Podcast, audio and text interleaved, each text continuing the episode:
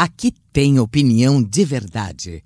Alfredo Bessoff, com você nos assuntos que interessam ao Brasil. Olá, saudações, um abraço especial a você que nos acompanha todos os dias e também quero aproveitar e mandar um abraço em quem e para quem nos escuta em mais de 100 emissoras esparramadas por todo o Brasil.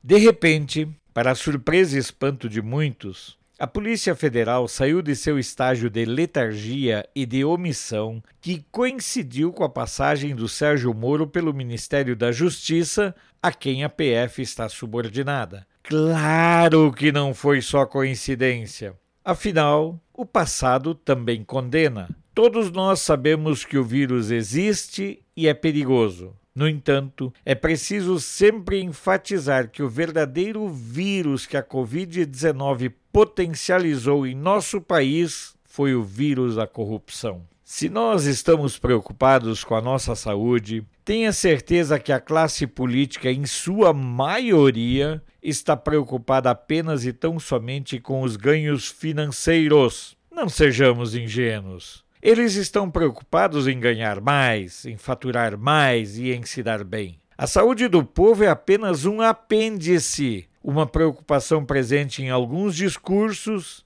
e oportunidade de encherem os bolsos. Sejamos sinceros. Você tinha alguma dúvida de que os governadores estavam metendo a mão? Aqui em Brasília, os relatos são intensos. No caso do Rio, nenhuma surpresa. Afinal de contas, todos os governadores dos últimos tempos estão presos e ou muito encrencados com a justiça. Não sei por quais cargas d'água, mas a verdade é que o Rio de Janeiro é hoje um estado dominado pelo crime, pela corrupção e pelo tráfico. Se tem um estado que simboliza a corrupção e a sujeira, este é o estado do Rio de Janeiro. É um quadro lamentável porque existem tantas forças que atuam de modo deliberado contra o Brasil e contra os brasileiros que a gente chega a ter dificuldades de entender, de compreender e de aceitar. Já lhes disse trocentas vezes: eu não sou santo.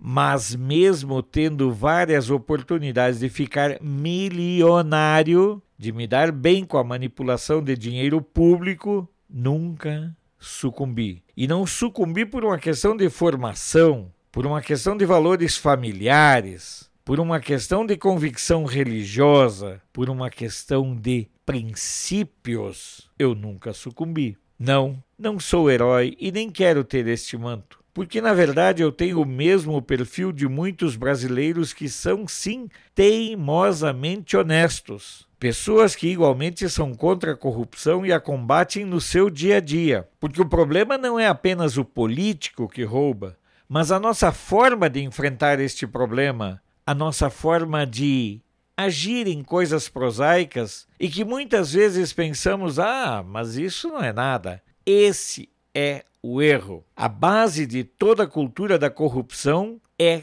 quando as pessoas começam a buscar desculpas para agir da mesma forma que agem aqueles a quem elas criticam. A mudança começa em nós e por nós, ainda que isso soe estranho e utópico. Mas a verdade é que os nossos atos e os nossos gestos fazem sim a diferença. E esse episódio da ação contra o Larápio, governador do Rio, mostra o quanto nós precisamos estar atentos e perseverantes. Porque vou lhes dizer algo que dói o coração falar.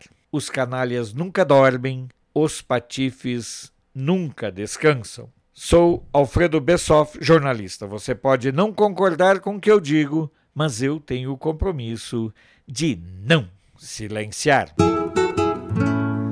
Esse foi Alfredo Bessoff, direto de Brasília. Apoio Feira dos Importados, o maior centro de compras da capital federal, onde você encontra de tudo em um só lugar. Até a próxima!